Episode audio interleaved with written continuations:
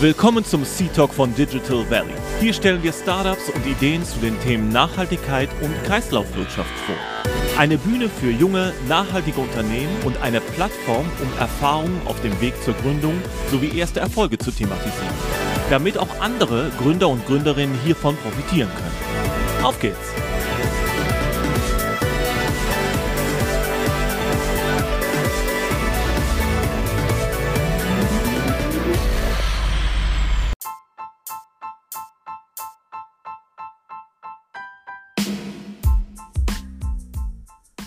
Folge 35 verabschieden wir uns langnesemäßig in die kleine Sommerpause des Podcasts. Und zum Abschluss und vor dem Sommer haben wir noch die wunderbare Mara Steinbrenner heute zu Gast vom Impact Festival.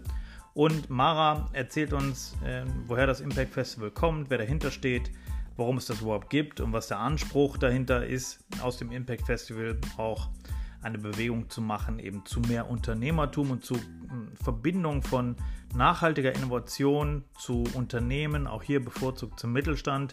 Äh, wie ihr wisst, ist das auch ein absolut Teil unserer DNA und unseres Herzens. Deshalb war das ein wunderbarer Austausch, hat ganz viel Spaß gemacht und war äh, ungeplant, geplanterweise äh, ein wunderbarer Abschluss vor der kleinen Sommerpause. Wir kommen zurück mit dem Podcast im September, sind also im August jetzt erstmal raus freuen uns aber weiterhin über weitere Vorschläge zu äh, Gästen, die ihr gerne in eurem Podcast hier hören wollt, zum Thema Nachhaltigkeit und zum Thema Innovation, also nachhaltige Startups und alle, die in dem Ökosystem unterwegs sind. Wir freuen uns. Ähm, danke an Mara nochmal für den tollen Austausch. Und hier kommt sie auch direkt, springt rein, hört rein. Hier kommt Mara.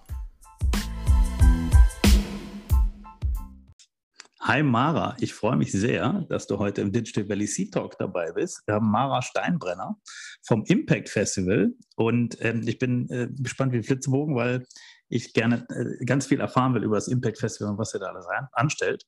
Aber ähm, man weiß es inzwischen, ich gebe mir am Anfang immer eine kleine Pause und lasse die Gäste sich kurz selber vorstellen. Deshalb würde ich dich auch bitten, vielleicht hast du zwei, drei Sätze für uns, kurz was über dich zu erzählen. Ja, sehr gerne. Freut mich, dass ich heute hier dabei sein darf. Äh, genau, was gibt es zu erzählen? Ich mache jetzt beim Impact Festival seit knapp zwei Jahren die Projektleitung, kümmere mich da vor allem um unsere Startups und das ganze Rahmenprogramm, was wir drumherum machen. Haben jetzt doch ein sehr gutes, stabiles Team aufgebaut und ja, ich habe davor selber in einem Tech-Startup gearbeitet und fand einfach die Startup-Welt schon immer super spannend und es hat mich so ein bisschen gecatcht. Ähm, rein vom Studium komme ich aus der Innovations- und nachhaltigen Entwicklungsrichtung, habe das in Schweden und der Schweiz studiert und ja, sitze jetzt heute hier als gebürtige Schwäbin in Frankfurt, was okay ist.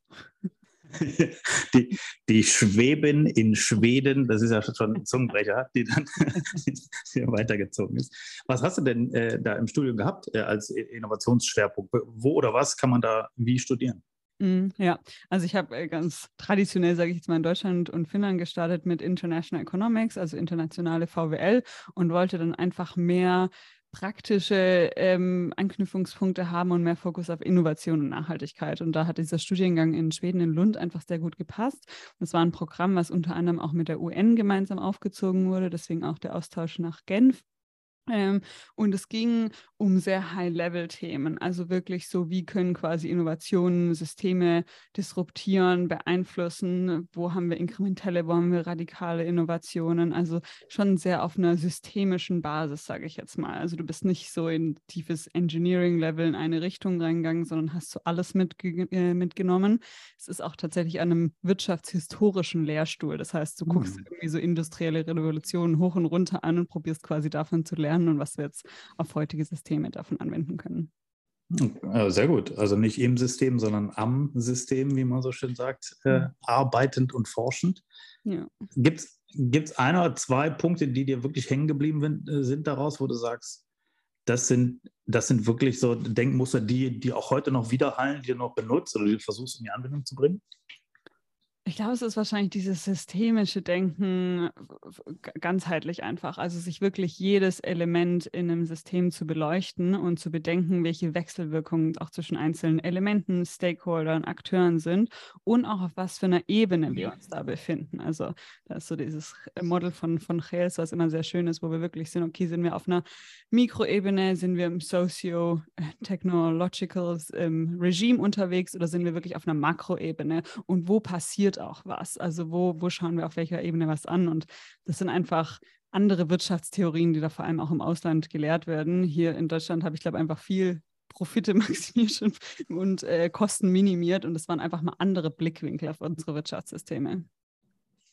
Ja, also ich glaube, wir, gerade wenn es natürlich börsennotiert ist, ticken äh, die Firmen alle noch nach Shareholder Value. Und das ist ja auch genau die Diskussion, die gerade äh, aktuell geführt wird, zumindest glaube ich in unserer Bubble, in der wir uns bewegen. Ähm, Shareholder versus Stakeholder äh, Value äh, Management. Und äh, Stakeholder Value Management beschreibt ja dann genau diesen ganzheitlichen Approach, das nachzuvollziehen, wie sind die Wechselwirkungen eigentlich von dem, was wir da tun. Mhm. Und wie schaffst du das jetzt? Das, was du äh, aus deinem Studium mitgenommen hast und dann, was du in, dem, in, deinem, in deinem ersten äh, Startup quasi, wo du mitge mitgewirkt hast, äh, im, im Impact Festival, was ja ein Überbegriff für vieles ist. Und da möchte ich auch eigentlich später noch verstehen, was ist eigentlich alles so als Sub-Impact Festival noch vorhanden. Aber wie kannst du, um in der Makroebene kurz zu bleiben, wie kann man da denn jetzt äh, diese Einflüsse, die man hat, auch in die Umsetzung, in die Implementierung bringen? Hm. Ganz easy Frage. Klar. Ähm, ähm, nee, also das, deswegen habe ich auch diesen Sprung wieder aus dem Startup gemacht zum Impact Festival, weil ich einfach wieder dieses höhere Level haben wollte, auch von dem Hebel, den ich mit meiner täglichen Arbeit habe. Und da ist es beim Impact Festival einfach sehr schön. Ich meine, wir haben als große Vision quasi die Wirtschaft nachhaltig zu transformieren, beziehungsweise den ganzen Prozess zu beschleunigen. Ähm, das ist so die Idee, die wir haben. Und bei uns dreht sich da immer alles um die Stakeholdergruppen oder, oder Zielpersonas auch von Startups, Scale-Ups, die einen B2B-Fokus haben und eben Impact getrieben sind oder eine nachhaltige Lösung haben. Unternehmen, Unternehmensvertreterinnen, sage ich mal, der deutsche Mittelstand, aber auch größere Corporates, die genau solche Lösungen brauchen, ne? also die diese Lösungen zur Implementierung brauchen, zur Transformation ihres Geschäftsmodells oder einzelner Prozesse oder Bereiche ihres Geschäfts. Und dann als dritte Gruppe nehmen wir noch Investoren mit rein, weil das natürlich für Startups, ähm, viele Startups sind VC oder Venture Capital ähm, finanziert und wir wollen eben das Geld in, in, auch die richtigen Innovationen funneln und in die nachhaltigen Innovationen funneln. Das heißt, es dreht sich bei uns immer alles um diese drei Zielgruppen. Und dann machen wir eben verschiedene Events, Formate, Programme, um auch einzelne Zielgruppen dort zusammenzubringen. Es dreht sich nicht immer alles um alle drei, aber um quasi dort so unseren Anteil zu leisten, ne, um diese nachhaltige Transformation zu beschleunigen. Mhm. Das ist so das, wo wir natürlich auch ganzheitlich das System verstehen müssen, um zu verstehen, okay, wenn wir einzelne Elemente angehen, hat es das und die Auswirkungen auf das andere und die hängen so und so zusammen. Genau. Und euer Lighthouse-Event sozusagen, das äh, einmal im Jahr ist, das, ist das große Impact Festival. Das findet immer bei Frankfurt statt, wenn ich es richtig äh, äh erinnere. In, korrigiere mich, Offenbach ist es, glaube ich, ne? ja, ja, wir bewerben ja. mit Frankfurt, aber es ist knapp ganz kurz vor Frankfurter Grenze. man, man, kratzt an der, an der Stadtgrenze. Ja. Man ist schon genau. in der richtigen Richtung, wenn man sich auf dem Weg nach Frankfurt ja, ja, ja, ja, und nichts gegen Offenbach. Ja, also das, äh, das ist wahrscheinlich ein ganz wunderbarer Ort. Aber das, ähm, Erzähl kurz, wann findet es immer statt, wenn Leute sich dafür interessieren? Äh, zu welcher Jahreszeit ist es immer? Ähm, und, und wie groß ist das denn jetzt gewachsen? Weil das äh, passiert ja auch nicht am, an der ersten logischen Sekunde, dass da das crowded ist, sondern ihr habt ja da auch einen Weg hinter, hinter euch. Und wie habt ihr es eigentlich geschafft, da diese Größe, die ihr, die ihr erreicht habt, dann überhaupt hinzubekommen? Mhm. Ja, tatsächlich ist unser Weg hier noch gar nicht so lange. Also es findet mhm. äh, das dritte Mal statt dieses Jahr. Wir wurden quasi kurz vor Covid wurde das Impact Festival initiiert, also 2019, und dann wurde es während Corona einfach zweimal verschoben. Und ich glaube, dass das das Beste war, was im Impact Festival passieren konnte, weil es einfach Zeit hatte, eine kritische Größe zu erreichen, um auch über hessische Grenzen oder auch über Deutschlandgrenzen hinweg bekannt zu werden und relevant zu sein vor allem. Ähm, das so zu diesem, zu diesem Wachstumsvorgang vielleicht. Wir ähm, rechnen mit circa 3000 Besuchenden dieses Jahr mit dem Festival. Der, der Fokus ist ja bei uns auf den B2B-Lösungen. Und da sind wir mhm. tatsächlich so diese einzige Event, die auch diesen Nischenfokus haben. Es gibt ganz viele andere große Events, die man sicher kennt, wie die Change Now in Paris oder auch das Green Tech Festival. Aber die haben halt nie quasi diesen B2B-Fokus. Und das macht sicher unser Event vom reinen Scope und Besuchenden nochmal kleiner, aber dafür einfach viel fokussierter. Ähm, genau. Und da sind wir tatsächlich auch mit dem, was wir machen, ne, ähm, auch das Größte in Europa. Genau, weil das ist, ähm, das ist immer kontraintuitiv, glaube ich, aber du hast es gerade schon äh, umschrieben und beschrieben. Das ist nicht äh, the magic of the big number, äh, sondern äh, the magic of the focused number, wenn man so will. Du brauchst genau die richtigen Leute, die du an einen Ort bringst, in der Nische, in dem Fokusthema und du verengst den Kanal ja mit all diesen Einschränkungen und kannst dann auch nicht OMR-mäßig 70.000 plus und willst sie auch gar nicht haben, weil du das kannst du dann ja auch gar nicht inhaltlich in der Interaktion bespielen. So, und das, deshalb ist die Zahl, klingt dann, wenn man vielleicht, wenn Leute das jetzt hören und denken, oh, da gibt es ja so viel größere Events, klingt 3000 im Vergleich dazu kleiner, aber das ist genau eine handelbare Größe, um auch noch überhaupt Impact zu generieren auf dem Impact Festival. Ja, absolut. Und das ist auch nicht, seine Hallen vollkriegen oder Besucher, Besucherinnenanzahl hochzukriegen, ist nicht das Problem am Ende vom Tag. Du willst ja die richtigen Leute da. Genau. Das ist die viel größere Herausforderung. Aber nur dafür lohnt es sich dann auch für unsere Startups. Also warum wollen die eine Ausstellung gehen? Die wollen Business Leads, die wollen neue Kunden, die wollen Sichtbarkeit in der richtigen Ökosystem, im richtigen Bubble, Blase, sage ich jetzt mal die wollen in ihre Investoren. Das ist schon cool, wenn da auch noch andere Leute, die einfach generell interessiert sind, rumlaufen so, aber das sind halt nicht so diese, diese Key-Hebel. Ähm, und ja, natürlich haben wir diesen Nischenfokus, sage ich jetzt mal, auf die Unternehmen und trotzdem sind wir thematisch unglaublich breit aufgestellt. Also es ist dann halt nicht die Fachmesse nur für Energielösungen oder im Landwirtschaftsbereich, sondern wir probieren da trotzdem sehr breit alles mit abzudecken. Ja, ich wollte gerade sagen, es ist, die, es ist, eine Fachmesse, jetzt hast du den Begriff selber genommen, aber für Impact und nicht für mhm. ein Vertical. Ne? Also ihr seid eine Fachmesse für das Horizontal mhm. und nicht für das Vertical. Vielleicht ist das äh, genau die Beschreibung. Genau, ja. Also es dreht sich ja immer alles um die Transformation von Unternehmen und von unserer Wirtschaft quasi. Ne? Und mhm. dafür bringen wir eben die wichtigsten Gruppen zusammen und dafür sind wir die Fachmesse, aber ähm, ja, nicht für einen einzelnen Themenbereich oder für eine Abteilung im Unternehmen. Und was ist jetzt genau eure Firma oder was ist jetzt genau euer Produkt, wenn du es beschreiben müsstest? Also wenn ihr, wenn ihr jetzt mal aus deinem Blickwinkel eigentlich äh, Impact Festival als, als Firma und äh, Produktanbieter äh, das mal beschreiben solltest. Mhm. Ja, es ist äh, tatsächlich nicht so ganz einfach, so runterzubrechen. Ich glaube, ich würde uns mit allem, was wir machen, als ein gewisser Intermediär sehen. Also, dass wir im Prinzip so dieses ähm, Connecting Piece, dieses Stück, dieses Zwischenstück sind, was andere Akteure brauchen, um zusammenzukommen. Ne? Also dann eben so mit diesem Flagship-Event Festival, wo man sich vor Ort trifft, aber auch mit unserem Podcast, wo wir einfach unglaublich viel edukative Inhalte von Startups darstellen wollen, dass ganz klar wird, was macht diese Startups eigentlich und was ist ein Use Case für ein Unternehmen? Weil es gibt so viele tolle Ideen, die Gründer, Gründerinnen haben, oft sind sie nicht in der Lage, das richtig zu transportieren und auch klar zu machen, was ist eigentlich der Anwendungsfall für ein Unternehmen, wie können die dafür benefiten. Und ähm, da probieren wir einfach quasi als Zwischenstück oder als, als, als Funnel irgendwie dazwischen zu stehen, um diese Nachricht und diese Innovation auch wirklich rauszubringen. Ähm, und ja, ich glaube, da, da passt wahrscheinlich dann dieses Intermediärwort am besten. Aber ich hoffe auch, dass irgendwann wir vielleicht gar nicht mehr so stark gebraucht werden in manchen Bereichen. Also ich hoffe schon auch, dass dieses Ökosystem einfach viel stärker sich aufbaut und zusammenkommt und dann überlegen wir uns halt, was wir neu weitermachen oder wie wir das Festival weiter transformieren. Wir sind ja auch konstant im Transformationsmodus so drin und ähm, machen nicht ein Festival, um ein Festival zu machen, sage ich jetzt mal. Und das Geschäftsmodell dahinter ist natürlich, also ihr habt jetzt ein Ticket verkauft, das ist relativ simpel zu erklären für das, für das Impact Festival selber. Aber gibt es auch noch auf, auf den Subebenen Services, die ihr anbietet, wo mhm. ihr dann aber auch partizipieren dürft? Hm. Ja, also unsere, unsere Einnahmen, sage ich mal, vom Festival sind natürlich Ticket 1, aber da ist schon auch, wir arbeiten mit vielen Sponsoring-Partnern zusammen. Da ist zum Beispiel das Wirtschaftsministerium in Hessen mit dabei oder auch die Commerzbank. Also wir haben da große Partner mit an Bord, die dieses Festival oder die ganze Plattform-Community, die sich darum ähm, ansammelt, quasi unterstützen. Ähm, wir haben ja auch die Ausstellungen, die, wo wir Stände verkaufen. Wir probieren das aber auch so günstig wie möglich zu halten, damit die Startups auch alle eine Chance haben, dabei zu sein. Und dann machen wir eben viel Rahmenprogramm.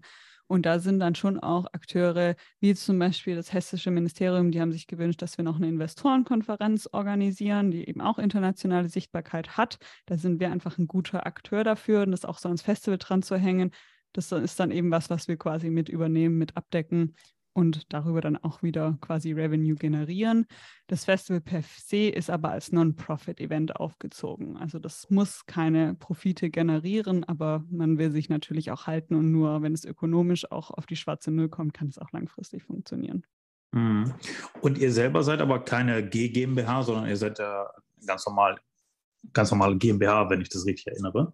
Genau, wir ja. sind ja quasi ein Projektteam bei Neosphere und Neosphere ist die Innovationseinheit der Commerzbank. Also da hängen wir quasi als Projektteam mit dran. Das ist eine hundertprozentige Tochter der Commerzbank und wir sind da schon auch sehr also wir haben da keinerlei Abhängigkeiten von der Bank. Die lässt uns da sehr, sehr frei arbeiten, wie wir Programm etc. gestalten, was wirklich mega gut ist. Ich glaube, sie könnten sich da viel stärker platzieren und das für sich so claimen und das machen sie gar nicht, wo man wirklich mal sagen muss, irgendwie good on you.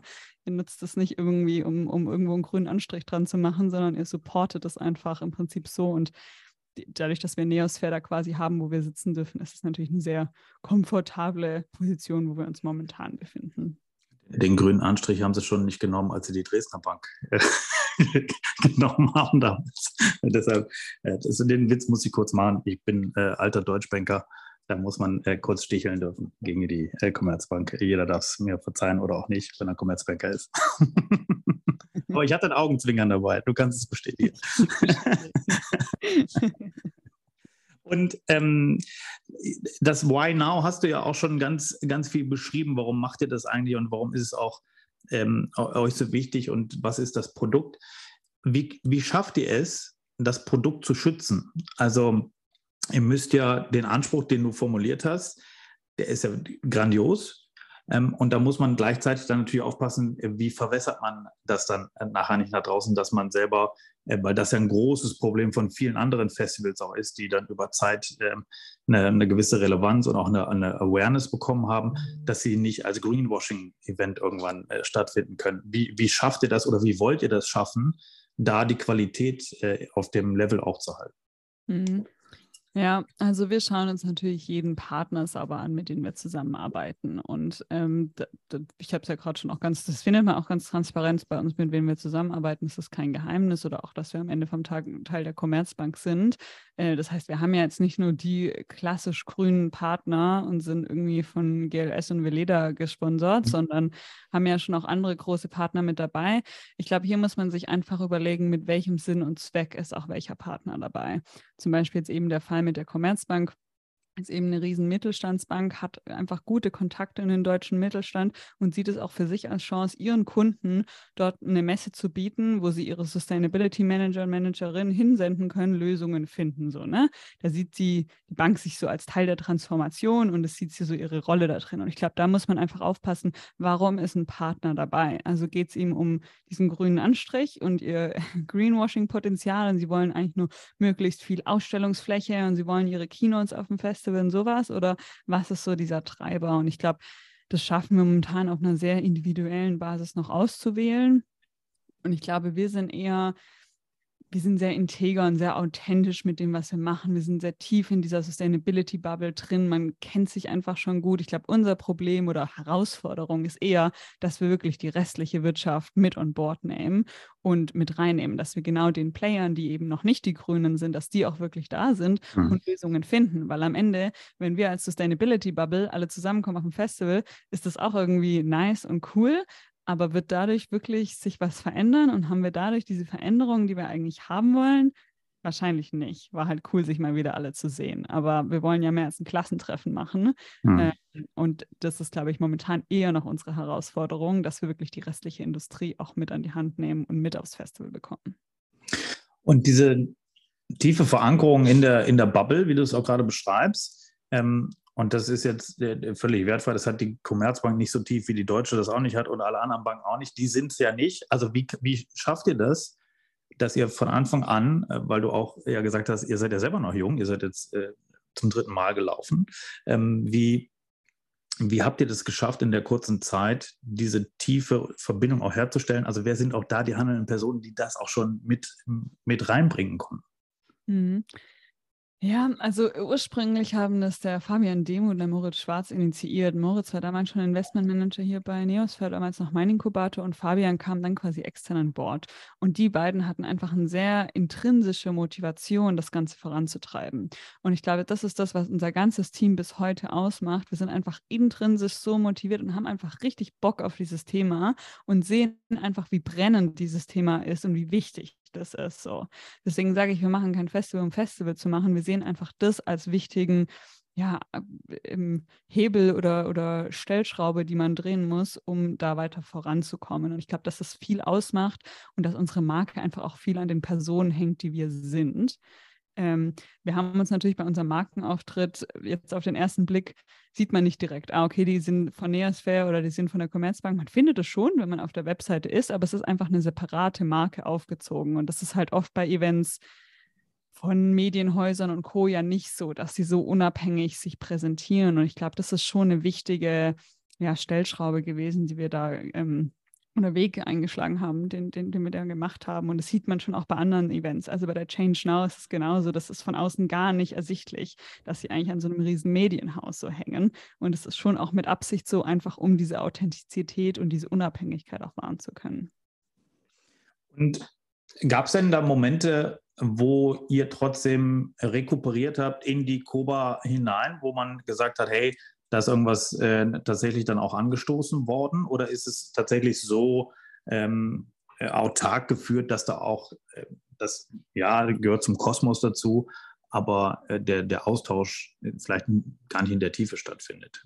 Mhm. Ich glaube, es hat viel in der Bank angestoßen tatsächlich. Also das ist ja auch so ein bisschen unsere Aufgabe als Innovationseinheit, immer wieder da so ein bisschen so reinzupoken und die anzustupsen und äh, entsprechend Innovationen auch in die Bank reinzutragen. Und was ich zum Beispiel, wir haben ja so eine digitale Plattform, die Impact Solutions Plattform, das ist so das digitale Gegenstück zum Festival, wo einfach ganz gezielt Unternehmen und Startups gematcht werden oder nicht nur Startups, aber Anbieter von nachhaltigen Lösungen.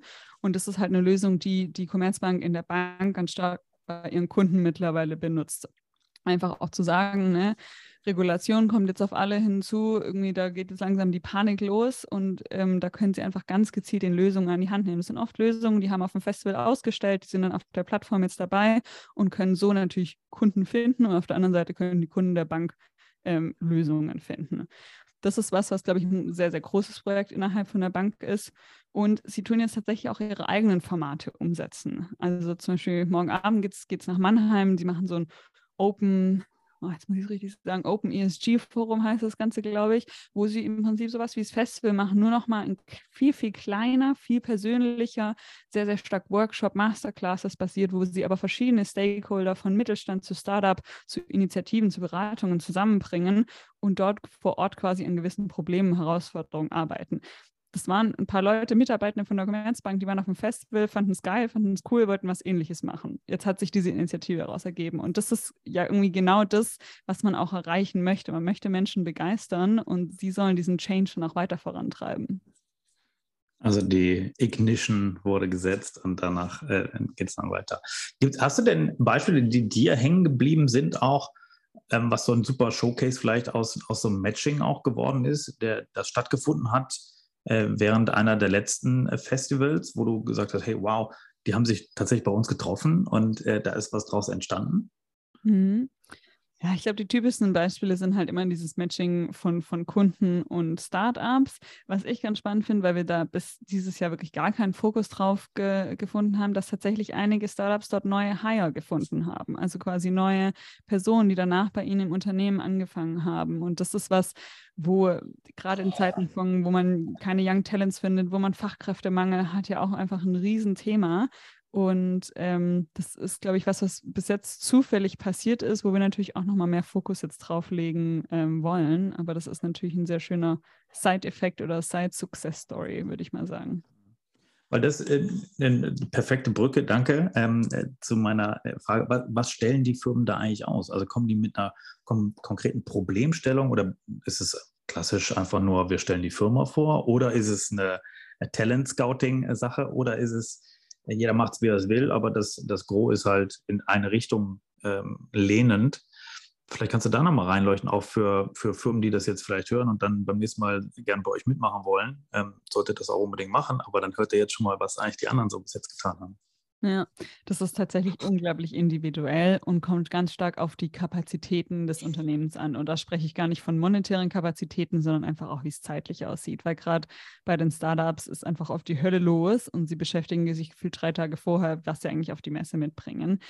Ähm, wenn wir Startups haben, die irgendwas im Hardware-Bereich haben, empfehlen wir schon immer sehr stark, das mitzubringen, weil das ist einfach, auch wenn es eine B2B-Messe ist, wir gehen alle als Person da am Ende vom Tag hin. Und wenn du so das zehnte Software-Startup angeschaut hast, dann ist es immer noch cool und spannend, aber dann ist es schon auch nice, mal was anzufassen oder wirklich einfach mal ein Ausstellungsstück zu sehen.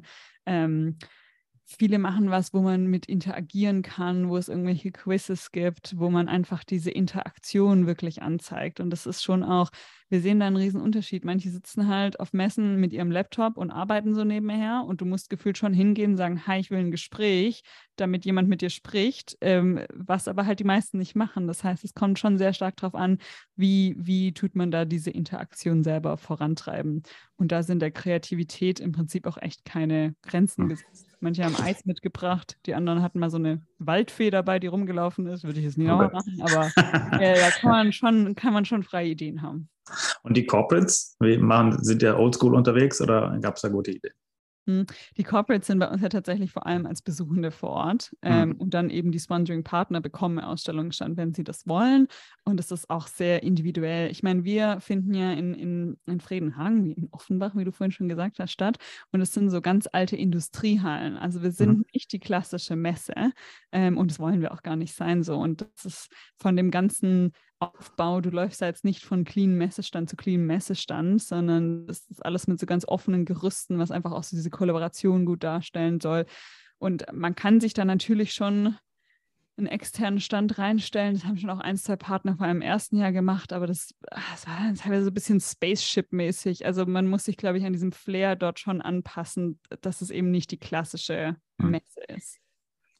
Also das ähm, finde ich, versuchen ja tatsächlich viele dieser jetzt neuen, wird ja auch nicht mehr Messe, sondern Festival genannt, ja, fängt ja schon mit dem Wording an, aber jetzt heißt alles wieder Festival, dann brauchen wir schon wieder einen neuen Begriff, ja, äh, können wir zusammen einen ausdenken. Und diese, diese Offenheit und so ein bisschen loftig oder äh, dann Industrie oder Flughäfen oder, oder, oder, was es alles gibt. Am Ende des Tages, ähm, finde ich, ist das Problem meistens, dass man in dem gleichen alten Denkmuster noch unterwegs ist, nämlich dass die, die die Party zahlen, das sind ja die Corporates und die Mittelständler, äh, weil die die großen Stände oder Tickets oder Sponsorings machen, die werden äh, im, auf der Mainstage gefeatured. Die haben die Mitte der Ausstellung, die haben den großen Stand. Und ich habe schon mehrfach, und es hat noch nie resoniert mit einem, also mir hört keiner zu, aber deshalb vielleicht äh, kannst du jetzt nochmal sagen, äh, ob das eine gute Idee wäre. Ich habe immer den Hinweis gegeben, lass sie das alles zahlen aber gebt mit dem Geld den Startups die großen Flächen, stellt die in die Mitte, zeigt denen die Lösung und die, die, die eh jeder kennt, die können außenrum platziert werden mit kleinen Ständen, weil dieses immer noch diesen alten Mindset, Ego-Trip, das ist der große Stand, hier ist, ich bin der Corporate, ich habe auch viel Geld gezahlt. Ja, ist okay, wir wissen das. Aber das, die Idee ist ja genau eine andere auf solche Art von Festival-Messen. Oder bin ich da die ganze Zeit falsch unterwegs? Nee, absolut nicht. Mhm. Bei uns ist das tatsächlich auch so, dass die mitten der Hallen, also wo unser ganzes Gerüst steht, das sind alles nur Startup-Stände und die mhm. Partner oder die Partner sind an den Seiten platziert. Also das setzen wir grundsätzlich schon um. Wir haben auch manche Partner, die gar keinen Stand wollen. Also die sagen so, darum geht es ihnen nicht. Ähm, viele haben schon so diesen Drang, so Expertenwissen nach außen zu tragen. Und da muss man natürlich immer gucken, okay, habt ihr denn auch Experten zu dem Thema so? Oder hättet ihr es einfach nur gerne? Also muss man schon ein bisschen schauen. Aber äh, man findet ja schon überall Leute, die sich mit dem Thema auseinandersetzen. Zumindest bei den, ähm, mit den Partnern, mit denen wir ja. sprechen. Ne? Und dann ist es ja schon auch spannend, wenn die Workshops geben oder wenn sie eben auf einer Bühne in einem Panel sitzen oder sowas. Also das ist ja grundsätzlich auch gar nichts Schlechtes, äh, die mit dabei zu haben. Wir gucken eben auch da, dass wir die gut durchmischen. Also wir werden jetzt kein Panel haben mit vier Partnern, die halt sagen können gegenseitig, wie geil das hier alles ist und dass es cool ist, dass sie als Partner sind, sondern die werden dann halt mit Forscherinnen, Forscher äh, gemixt oder mit Politikerinnen oder auch mit Startups. Also wir haben ganz viele von unseren Startups auch auf der Main oder bei uns heißt es die Impact Stage mit drauf. Also ich glaube, da geht es ja auch immer wieder um den Mix. Und es ist ja schon wichtig, die dabei zu haben. Und die brauchen natürlich auch Gründe, warum sie das zahlen sollen. Ne? Also ich bin da grundsätzlich schon bei dir so, lass die das zahlen, aber die, die, wollen ja auch ihren Benefit am Ende davon haben. Aber sicher nicht über die größte Standfläche. Also das wäre nichts, äh, was, wir, was wir akzeptieren würden oder machen würden.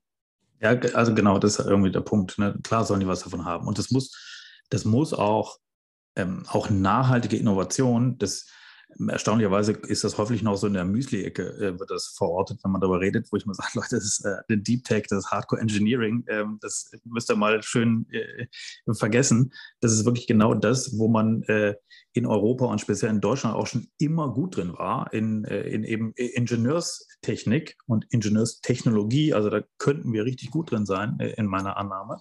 Mhm. Und ähm, natürlich muss das auch nachhaltig Gewinne erwirtschaften, egal welches nachhaltige Startup unterwegs ist, außer es ist ein NGO, äh, muss es auch im freien Wettbewerb im Markt bestehen mit seinen Produkten und mit seinen Lösungen. Und genauso müssen die Corporates oder die Mittelständler natürlich auch was davon mitnehmen, äh, weil sie externe Innovationen finden, die sie aus welchen Gründen auch immer, weil sie das Talent nicht mehr haben, die Geschwindigkeit nicht aufbauen können, das Mindset nicht haben, intern gerade nicht mehr aufbauen können. Deshalb führt es ja überhaupt erst zu der Kollaboration, die wir gerade beschreiben. Wenn sie es alle intern alles noch selber könnten, wie vor ähm, 20, 30, 40, 50 Jahren, und das ist aber leider abnehmend seitdem, wo der Mittelstand einfach in seiner, äh, in seiner Nische sich selber innovieren konnte. Wobei Innovation da meistens eine inkrementelle Produktverbesserung war und keine radikale Innovation. Und das hat ja meistens auch gereicht, was gut ist, perfekt zu machen. Und das mhm. hat die nächsten fünf bis zehn Jahre dann wieder die Revenues gecovert. Ne? Aber ähm, deshalb bin ich da völlig bei dir. Ne? Das, ähm, da muss für alle was dabei sein. Das PPP oder Win-Win-Win, wie auch immer wir das alles ausdrücken wollen. Aber es äh, muss wirtschaftlich und inhaltlich für alle äh, Sinn ergeben. Ja, nee, voll. Und auch gerade, was du nochmal sagst, so dass die Unternehmen das teilweise nicht mehr können oder auch nicht mehr lernen. Wir haben ein Startup, das ähm, ist aus Finnland und die bieten quasi ganz konkret an, so ein Entrepreneurial Mindset und Leadership wieder in die großen Corporates reinzubekommen. Also der im Modell ist quasi, dass du als großes Corporate, die machen, glaube ich, ganz viel mit der Deutschen Bahn zum Beispiel zusammen, schickst da deine Führungspersonen und die werden in so ein Board gesetzt von einem Startup. Und es geht da aber nicht um dieses Mentoring des Startups, das ist sicher ein nicer mhm. Side-Effekt, sondern es geht ganz klar darum, dieses Mindset und dieses Entrepreneurial Leadership wieder zu lernen und wieder in die großen Corporates und auch in Mittelständler auch reinzutragen. Also, dass wir überhaupt wieder dieses Umdenken oder Neudenken von Agilität und, und Flexibilität und nach vorne treiben wieder reinbekommen mhm. in die großen Unternehmen. Ja, das ist, äh, das ist ein Riesenthema. Da bin ich völlig bei dir. Wir haben, ja, das, würde es vielleicht, also da, aber das führt zu weit, aber egal, wir haben ja Zeit. Ähm, wir, haben, wir haben ja jahrelang auch an den Universitäten äh, Arbeitnehmertum quasi unterrichtet, weil das auch richtig war, weil das auch Wohlstand genährt hat und das Wohlstandsversprechen auch bedient hat, weil man zum Bosch, du kommst aus dem Schwaben, ne, geschafft, wie, wie sagt ihr, halt dein Gosch und schafft beim Bosch oder so, ja, und, äh, oder mhm. geht zum Daimler. So, und ja. das war ja auch. Ja, Bei den zwei arbeitest du entweder beim Bosch oder beim Daimler. ja, so, und das war ja auch immer okay, aber damit wurde halt Arbeitnehmertum äh, quasi ausgebildet und nicht Unternehmertum.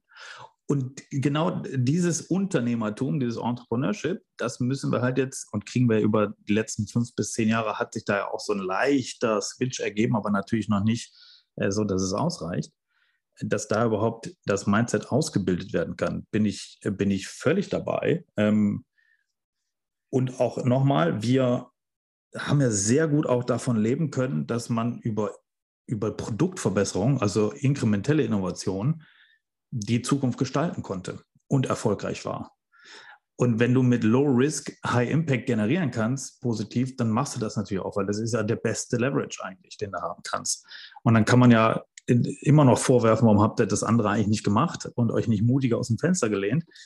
Aber das ähm, war halt nicht opportun und das hat auch hat nicht ge gefruchtet. Und jetzt stehen wir halt an dem Punkt, wo wir das ein Stück weit verlernt haben, wo wir diesen Mut erstmal auch wieder aufbringen müssen. Was ich ganz oft erlebe, ist auch, dass die Mittelständler, denen fehlt auch der Mut, mal ein Direct Investment zu machen. Und es wird so dringend gebraucht, dass auch diese, diese Kapitalklasse, der Mittelstand, der 80 Prozent unserer deutschen Wirtschaft ist, auch selber mutig, ohne Intermediär, einfach mal selber investiert und aktiv wird in dem Bereich, um Innovation überhaupt zu ermöglichen, weil ansonsten haben wir nicht nur in Deutschland, sondern in ganz Europa einfach ein, Thema nachher.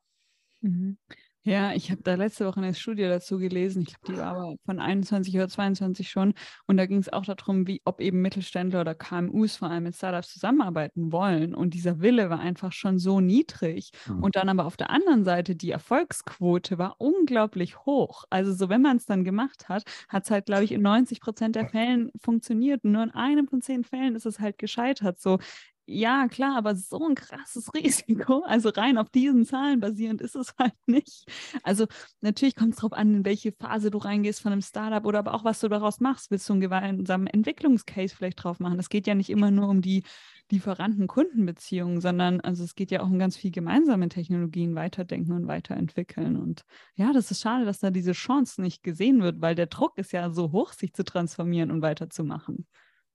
Das und die Grundvoraussetzungen sind, glaube ich, auf den, auf den langen Linien auch komplett gegeben, weil der klassische Mittelständler ist ja meistens auch äh, Unternehmer geführt oder war auf jeden Fall mal ein Familienunternehmen, hat dann vielleicht mal ein externes Management bekommen, aber es ist immer noch sehr viel unternehmerischer geprägt und immer noch entscheidungsfreudiger, auch wenn wir es gerade gesagt haben, ist noch nicht genug, aber es ist entscheidungsfreudiger geprägt und in weniger Korsett eingehüllt als jeder klassische äh, Konzern. Plus, wenn du dann noch börsennotiert bist, wirst du ja auch äh, für sowas äh, gar nicht richtig belohnt, wenn du da äh, Überrisiken eingehst. Außer du generierst dann das berühmte Alpha, ja, dass du dann auch die Überrendite generierst, dann ist wieder in Ordnung, weil es dann im Verhältnis steht. So, aber deshalb auf den langen Linien passt das ja eigentlich zusammen. Ja. Das sind eigentlich zwei Unternehmer, die sich gegenüberstehen. Der eine ist halt etablierter und der andere ist jünger. Und deshalb die Kernpunkte, die funktionieren. Darum ist da die Quote, ähm, überrascht mich dann eigentlich nicht, mhm. ja, weil es weil das von der DNA, wie man auf Sachen draufschaut, sehr viel, sehr viel passgenauer ist, als es meistens in großen Konzernen ist. Mhm. Ja, nee, absolut. Aber da kommt es halt wahrscheinlich auch immer drauf an, wen du an der Spitze hast. Ne? Also ich denke da jetzt, wir haben heute Abend einen Podcast mit äh, Godo Röben, oh, Godo Röben, ja, oh, gut. von der Rügenwalder ja. Mühle. Ja, ja super. Ja. Und, und, der ist ja auch, der das einfach maßgeblich innerhalb der Rügenwalder Mühle so vorangetrieben hat zu einer Zeit.